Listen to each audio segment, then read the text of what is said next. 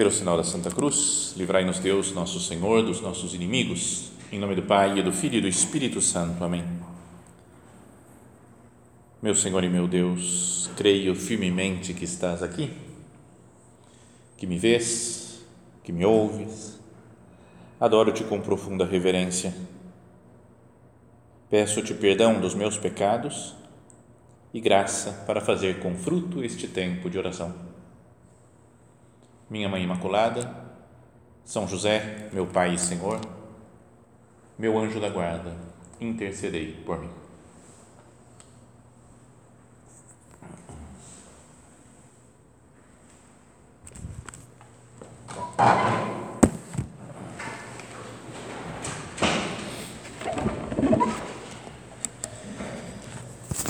Vamos começar a nossa meditação mas queria começar de uma forma meio negativa, talvez, né?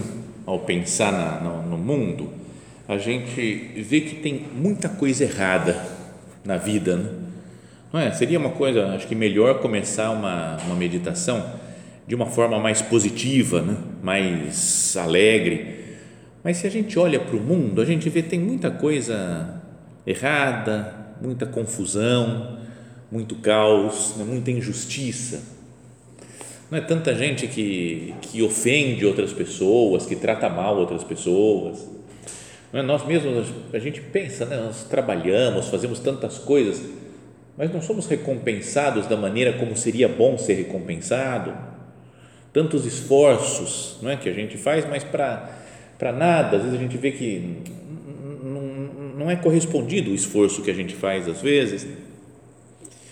Então, que vem dentro de nós, então, um desejo né, de colocar ordem nas coisas do mundo, né? Não é de ter que as coisas fossem mais justas, né? um desejo de justiça. Até aquela aquela frase de Nosso Senhor, né, que saiu no Evangelho desses dias atrás, um dos, dos últimos domingos: Bem-aventurados os que têm fome e sede de justiça, porque serão saciados. Às vezes a gente se identifica com isso, né? fala assim: Eu tenho fome e sede de justiça que as coisas se acertem no mundo. Já contei isso muitas, ah, mas faz muito tempo. Mas não vou entrar nessa história porque pode ficar super longo o negócio, super longa a meditação. Mas uma vez eu, antes de ser padre, eu dava aula de física num colégio e mas era uma baixaria aquele colégio lá, né? todo mundo era só para passar de ano que se matriculava e passava, então o, o dono do colégio, o diretor, ia ganhando dinheiro, mais dinheiro, mais dinheiro, mais dinheiro, mais dinheiro e, e passava de ano todo mundo. Era uma, uma falsidade aquele negócio. Então eu pedi para sair. Eu falei, não, vou sair, não quero mais ser conivente com essa maldade toda que estão fazendo. E, e o diretor resolveu, falou assim: então escreve para mim por que, que você quer sair. E eu, cara, era muito infantil, acho, na época ainda também, não tinha muito, não sabia lidar muito com a coisa.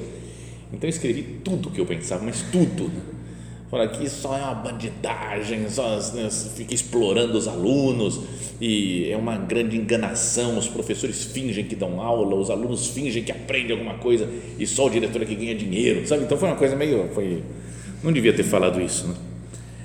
Mas daí passou um tempo, ele me chamou para uma reunião na sala dele antes de me deixar embora do colégio. Aí eu cheguei e estavam vários professores reunidos.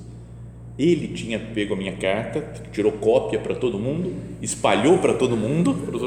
Olha o que ele pensa de vocês e não sei. E aí começou um por um descer a lenha, né? Tava falar mal, super mal.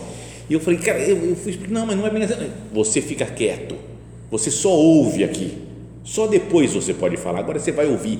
E aí todos uns 15 professores lá porrada, assim, diretor, vice-diretor, psicólogo, todo mundo xingando, xingando, xingando. Bom, e depois no final ele até ele começou, ele foi falar no final, começou a ficar tenso.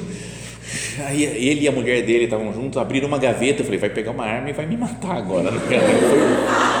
Essa foi a sensação que eu tinha. Mas daí era só para tirar um remédio. Eu não sei se era teatro puro, porque era meio doido de fazer teatro assim a mulher tirou, falou que é um remédio, bem calma, fica calmo, fica tranquilo. Tem que tomar um remédio, ficou aquela coisa assim. E aí depois tinha um cara que eu não conhecia e ele apresentou, falou: esse daqui é o meu advogado, ele vai falar com você. E aí o advogado disse: Você vai ser acusado agora, vamos começar um processo contra você por injúria, calúnia, difamação e não sei o que. Ele mesmo que se difamou, né? Eu falei, talvez eu não, tratei bem o homem mesmo. Mas daí ele espalhou, né? tirou cópia para todo mundo e ele se, se, se caluniou. Né?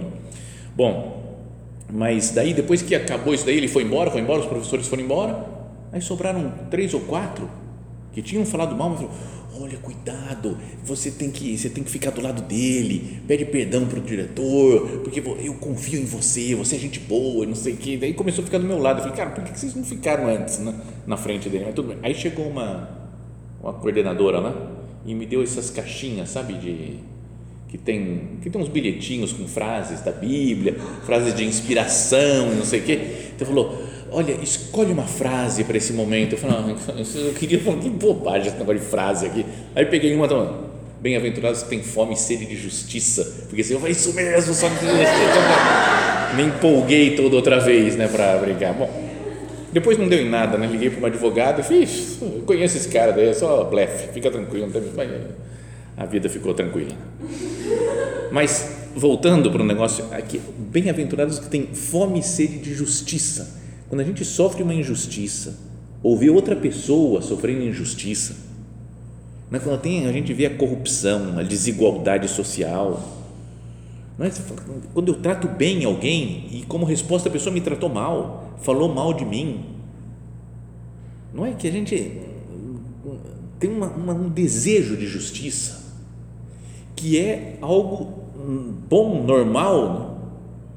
Como lembra, nós estamos falando desses é, dos anseios divinos né, que nós temos também, né, por sermos chamados a ser como Deus, nós temos uns anseios, uns desejos de ser como Deus. E Deus é justo, Deus busca a justiça e nós temos essa, essa semelhança com Deus. Mas, meu Deus, não, é natural, porque eu sou seu filho, meu Deus, então é natural que eu procure a justiça também, porque Deus é justo. Então, esse é o, o, a meditação de hoje, né? do anseio divino pela justiça, né? o desejo que Deus tem de ser justo. Então, é bom que a gente procure a justiça também. Agora, o problema de procurar a justiça é que de vez em quando a gente se perde um pouco a linha e cai na ira, no pecado capital da ira, da raiva é? Você vê, fala, tem injustiça social, tem corrupção, as pessoas falam mal pelas costas. Isso vai subindo um negócio assim, é um desejo de justiça, que se faça justiça. Mas está super associado esse desejo com o vício da ira. Para estabelecer a justiça, eu recorro à ira. E aí é que está errado. O desejo de justiça é bom, mas a raiva que eu sinto para que se estabeleça a justiça agora, é que está errado. Diria que a primeira sensação, né, essa indignação que a gente tem quando vê alguma coisa injusta, é natural, é normal, não tenho que falar assim, nossa meu Deus, por que, que eu senti isso? Porque faz parte né, do ser humano a primeira sensação. Assim como, sei lá, é, a gente sente, está com fome, né? então sentir fome se eu como, como, mais do que eu devo é gula, mas eu só sentir fome não tem nenhum problema. Às vezes tem alguns pecados que a gente tem um primeiro início, um desejo de falar, hoje eu vou ficar dormindo, eu sinto sono quando eu acordo, por exemplo. Toco o despertador e eu sinto sono. Beleza, bem-vindo ao mundo dos normais, que sentem sono na hora que toca o despertador. É pecado? Não, não é pecado nenhum sentir sono. Se eu me deixo levar no trabalho, fico dormindo o dia inteiro, então é pecado da preguiça então, diante da injustiça, essa primeira sensação, primeiro movimento que a gente tem de raiva é natural. Agora, se eu vou alimentando a ira, a raiva, então aí eu caio no pecado capital da ira. O problema é que às vezes nós recorremos a ela, a ira, para como que se fosse ela que fosse trazer a justiça de volta. E não percebemos que, nos irando com as outras pessoas, acontece um movimento reverso que nós passamos mal também. Não é? A gente fica com raiva de alguém e às vezes a pessoa nem sabe que nós estamos com raiva dela, está de boa, está na praia tomando água de coco e a gente com raiva dela, né? o ira porque ela fez uma coisa injusta. É um, um desejo de reparar a justiça que muitas vezes não resolve o problema e nos destrói, faz mal para nós mesmos, nos fere também. Como fazer então né, para para equilibrar essa coisa que é natural, né, essa sensação de ira, como um desejo de estabelecer a justiça? Acho que a gente deve fazer como faz nosso Senhor Jesus Cristo. Fala no Evangelho que Jesus se irou algumas vezes. Por exemplo, quando ele vai curar aquele homem que tinha a mão seca. Lembra na sinagoga? Era dia de sábado, o pessoal estava de olho. Dia de sábado não pode curar a mão seca, não pode curar, não pode fazer cura. E Jesus fala: sábado é possível fazer o bem ou fazer o mal? E falou: o pessoal em silêncio, ficou em silêncio. Então fala lá o evangelista de Jesus se encheu de ira Fala, mas Jesus perdeu a linha, perdeu a cabeça, porque ele nunca cometeu pecado.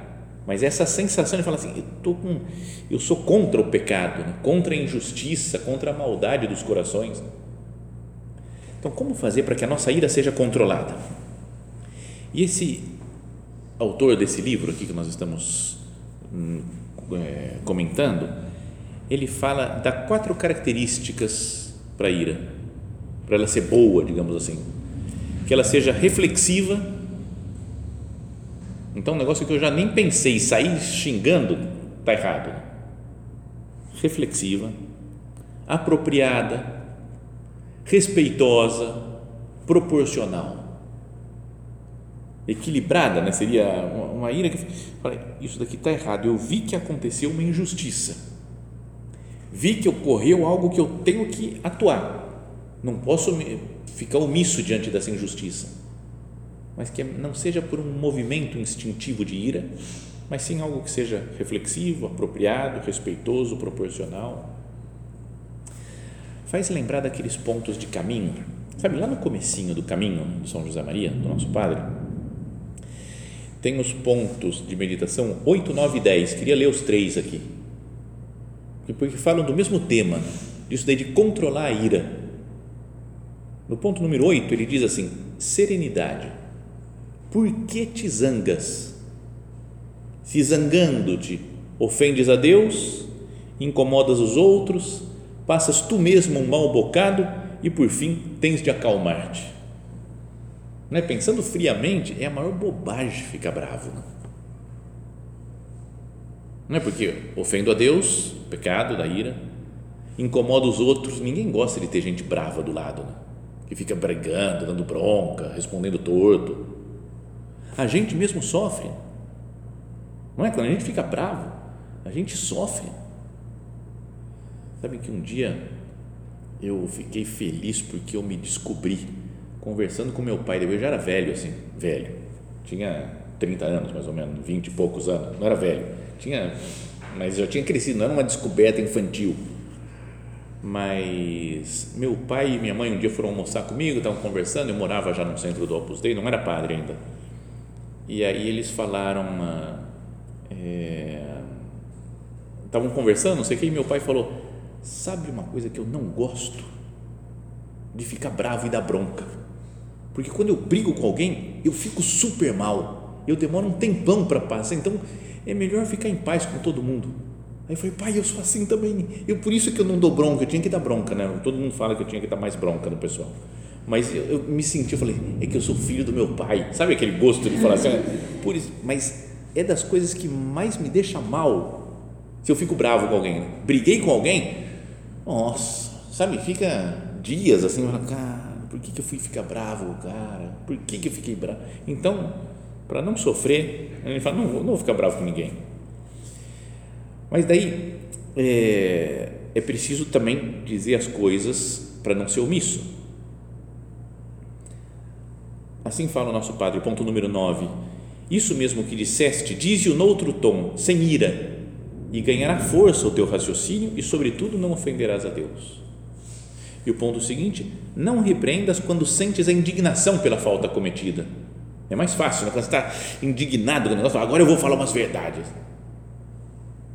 Espera pelo dia seguinte, ou mais tempo ainda, e depois, tranquilo e com a intenção purificada, não deixes de repreender, porque tem coisas que têm que ser corrigidas, mas não no momento de ira.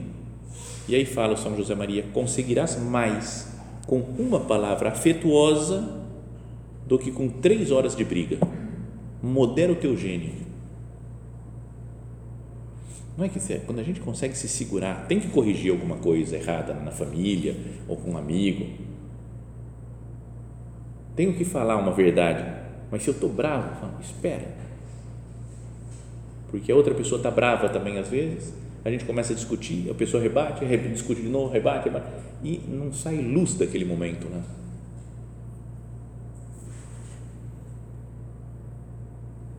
A virtude é, que nos faz dominar a ira, faz ter uma ira assim controlada, não é que, que busca a justiça, que não é só um, um estourar instintivo, é a virtude da paciência que vem de, de saber sofrer. Né? Paciência tem a mesma raiz da palavra passio, da paixão de Cristo, não é? da, de padecer, sofrer. Perguntemos ao Senhor aqui agora, né, fazendo a nossa oração. Jesus, a paciência é uma, é uma característica minha? Será que eu não teria que, que, que crescer nessa virtude? A paciência é, é o, o saber segurar aquela explosão momentânea de ira é? e falar, daqui a pouco eu, eu faço isso daqui que eu tenho que fazer. Não é um simples deixar para lá, né? ah, deixa quieto, deixa quieto, sabe pessoa, parece paciente, né? mas que não liga para nada. E eu não ligando para nada, eu posso colaborar com a injustiça, assim. A pessoa, eu vejo que num lugar, num lugar de trabalho, estão fazendo injustiça com os empregados lá. Eu falo, ah, deixa, tudo bem, não tem problema. Às vezes tem problema né? e é preciso alguém dizer né, para o chefe ou para que não se faça aquela justiça. Um amigo que está tratando mal outro, fazendo bullying contra a pessoa, que não consegue se defender a gente tem que saber falar, como é que eu vou corrigir? E a paciência leva a falar, eu estou com raiva agora, eu não vou atuar agora e vou falar mais para frente. É um afastar-se emocionalmente de um insulto, de uma injustiça, para saber depois colocar os remédios adequados. Sabe, não, não atuar na hora pessoa paciente fala, calma, as coisas vão se resolver com calma. No final de cada capítulo desse livro, né, como vocês sabem, o autor coloca algumas perguntas lá né, para um exame de consciência. Então, queria que nós nos examinássemos né, em algumas coisas que ele fala, outras que são coisas que eu tinha pensado, né, ideias minhas. Que é primeiro pensar onde que eu aprendi a reagir imediatamente com ira quando eu me sinto atacado ou quando eu vejo uma injustiça? Quem foi que me ensinou? Ou quais as situações que me ensinaram isso? Não é? Tem gente que não quer nunca ficar para baixo, né? ficar por baixo. Sabe, de, alguém falou um negócio eu tenho que rebater, né? E a outra pessoa rebate, então eu me sinto atacado. Né? Parece que está me insultando, então eu vou, vou mostrar que eu tenho razão. Por que, que eu sou assim? Quero continuar assim, dessa maneira? Como fazer né, para conseguir ser uma pessoa mais paciente, uma pessoa que aguenta o sofrimento, que recebe um insulto, mas não reage na hora que pensa?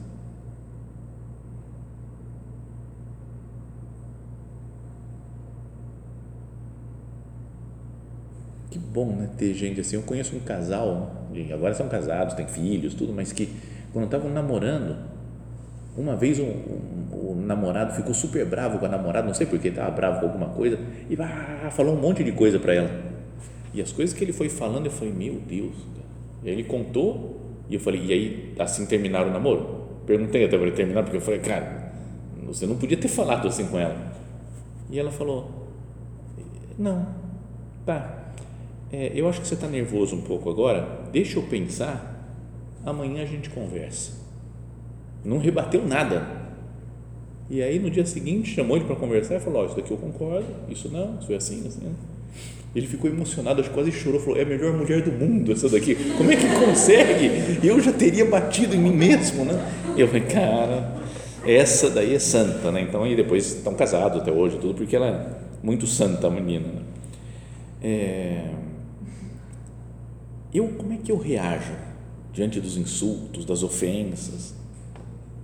Como fazer para reagir melhor daqui para frente?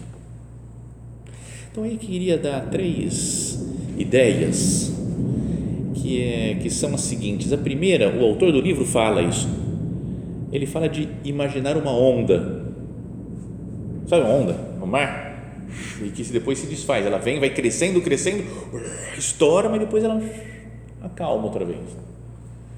Então, se alguém me ofende, ele falou: imagina a onda, a onda da raiva subindo dentro de nós, crescendo. Eu vou falar, falo, calma, não fala, não fala enquanto está lá no alto a onda, quebrou a onda, acalmou. Uh, agora, depois que acalmou, que a água foi, entrou na areia, já ficou mais tranquilo, agora eu vou falar. Sabe, se a gente conseguisse fazer isso, podia ser uma coisa boa. Outra ideia diria que é, é uma, uma luta que tenho pessoalmente também de tentar fazer as coisas devagar. Sério, mas devagar no sentido de quase tonto. Sabe, a pessoa quase tonta, que faz tão devagar que não consegue fazer nada, de, sabe, mas de, de parecer até meio esquisito quase.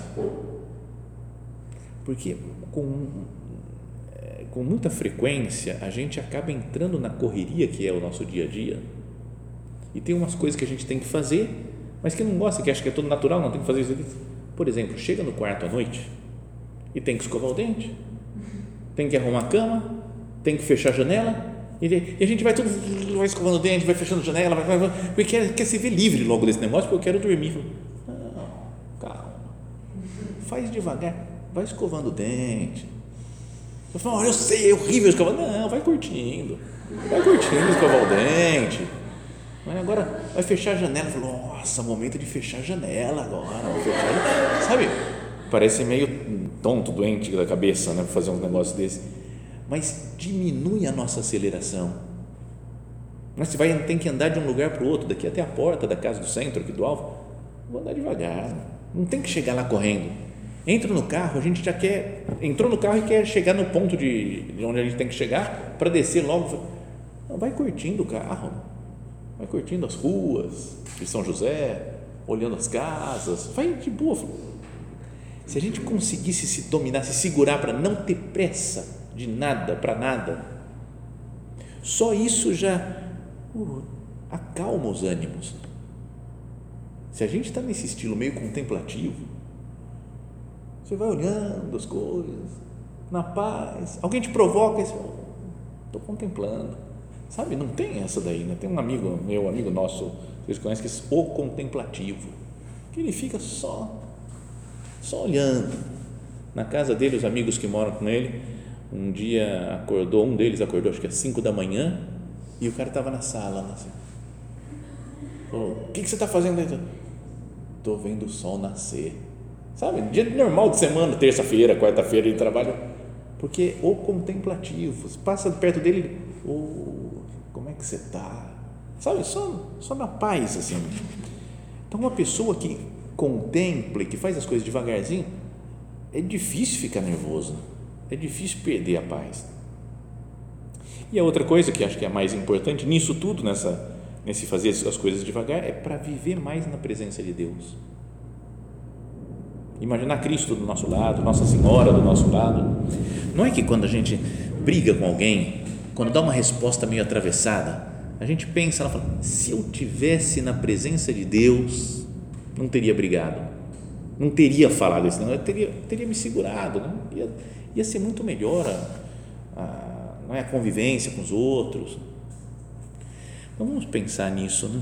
O nosso, o, esse autor desse livro, ele coloca uma oração que todos, todos final de todo o capítulo ele põe uma oração pedindo a virtude necessária. Então o que a gente busca é a justiça né? nessa nesse, nessa ligação com o pecado da ira e com a virtude da paciência. Ele diz assim: Senhor Jesus Cristo, vós dissestes, bem-aventurados os que têm fome e sede de justiça. Abençoai-me, Senhor, dai-me paciência para que eu possa reagir com graça aos insultos e ofensas que encontrar na minha vida. Permitir que os meus esforços para restaurar a justiça gerem frutos de maturidade. Dai-me a justiça que busco, Senhor, mas lembrai-me de sempre buscar a justiça de forma justa, para que eu não cure somente a minha ferida, mas traga a cura também para as feridas do corpo de Cristo. Tudo isso eu peço em nome de Jesus Cristo, a quem clamo como Senhor do meu anseio pela justiça. Amém. Então, que nós consideremos essas ideias. Ah, Senhor, eu quero, eu quero ser uma pessoa que busca justiça, porque a justiça é uma qualidade, uma característica sua. E é importante, Jesus, que no mundo exista justiça mas que eu não consiga isso com a ira, que parece algo mais fácil, né? mais instintivo nosso. Perder a paz, perder a paciência, brigar, resolver. Eu vou falar umas verdades aqui, mas que nós saibamos resolver com a paciência, que é um conseguir se afastar um pouco emocionalmente daquilo que nós estamos vivendo, né? viver mais em paz, mais contemplativos, mais considerando a presença de Cristo e depois falar, né? não deixar de falar, corrigir, acertar isso, acertar aquilo. Que Nossa Senhora e São José nos ajudem. Eles são um exemplo né, de tudo. Imagina as dificuldades todas que passaram, desde o nascimento de Jesus, né, o, o crescimento de Cristo, mas por estarem sempre na presença de nosso Senhor Jesus Cristo, o ambiente que eles transmitem é sempre de paz, né, de serenidade, de paciência, de vencer a ira, fazendo o que tem que fazer. Que Maria e José nos ajudem né, então a conseguir a virtude da paciência, a vencer o defeito da ira.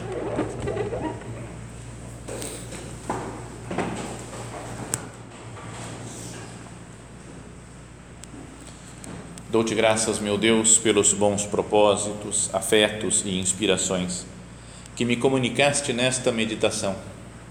Peço-te ajuda para os pôr em prática. Minha Mãe Imaculada, São José, meu Pai e Senhor, meu anjo da guarda, intercedei por mim.